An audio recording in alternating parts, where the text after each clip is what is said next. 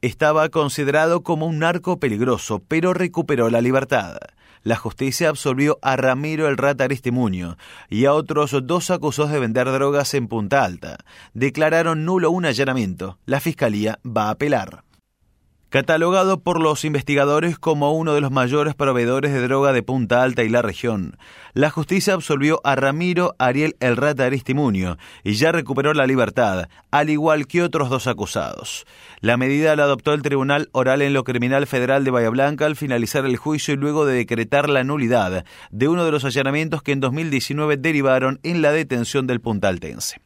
No trascendieron los detalles de la disposición porque los fundamentos del fallo se darán a conocer recién el miércoles 24 de este mes. Al igual que Aristimuño, de 38 años, fueron absueltos Pedro Gastón Dálvora, de 32, y Roque Eloy Fernández, de 42, quienes también habían llegado detenidos al debate por comercio de drogas. El único condenado por esta causa resultó Elvio Mauro Jope, de 44 años, domiciliado en Villalonga, que recibió cinco años de prisión por tenencia de estupefacientes con fines de comercialización, aunque se encuentra bajo arresto domiciliario. Los operativos que derivaron en las detenciones de los cuatro se dieron en julio del 2019, cuando personal de drogas ilícitas de la Policía Provincial allanó distintos domicilios en Punta Alta, entre ellos el de Roca 650, que fue declarado inválido por los jueces Sebastián Foglia, Ernesto Sebastián y José Mario Triputi. En aquel momento, desde esa dependencia policial, se sindicó a El Rata como uno de los más importantes y peligrosos proveedores de droga de la zona, desde Punta Alta a Viedma. En principio, la causa la tramitó en el fuero provincial el fiscal Mauricio del Cero, aunque luego pasó al ámbito federal y completó la investigación el fiscal federal Santiago Ulpiano Martínez. Hasta la última instancia. El fiscal de juicio Gabriel González da Silva se mostró lógicamente disconforme con la resolución porque pretendía penas altas para los acusados. Explicó que aguardará los fundamentos para saber por qué motivo se declaró la nulidad de uno de los allanamientos realizado por orden de la Justicia y Garantías Bonaerense y por parte de la Policía Provincial. La expectativa era la condena. Vamos a recurrir a casación.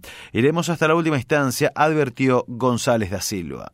Según el criterio de la acusación, fue difícil determinar escuchas incriminatorias contra Aristimuño, Dálvora y Fernández, porque tenían como modalidad usar teléfonos que no eran suyos, en general se comunicaban a través de sus parejas o allegados, y no así Jope, quien a su vez acreditaba la comercialización.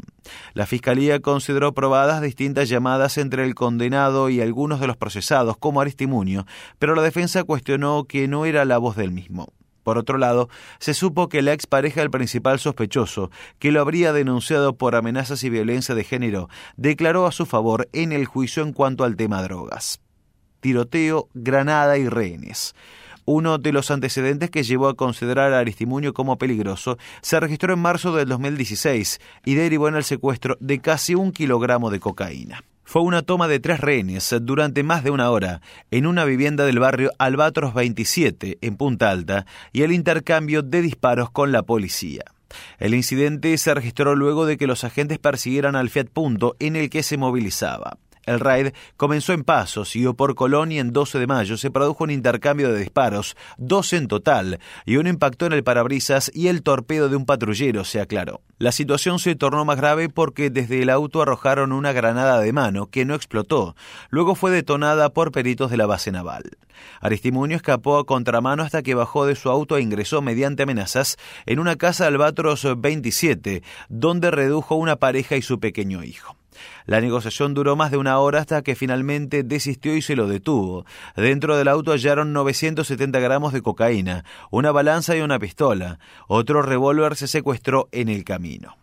Un año antes y un año después fue protagonista de otras persecuciones. La primera en 2015, desde Grumbain hasta la Ruta 51 por espacio de 13 kilómetros, cuando se movilizaba en un Audi A4 en el cual se secuestraron armas, municiones, dinero y celulares. En 2017 en Punta Alta la policía lo arrestó cuando supuestamente escapó en un auto de un operativo en 11 de septiembre y Espora. Incluso antes de someterlo a juicio, el mismo tribunal que ahora lo absolvió por errores en el procedimiento tuvo en cuenta sus antecedentes para impedir la libertad previa al debate. Contaron una condena dictada el 30 de junio del 2010 por la justicia de Zárate Campana a tres años y un mes de prisión por robo agravado y su condición de rebeldía en 2019 por el delito de amenazas agravadas.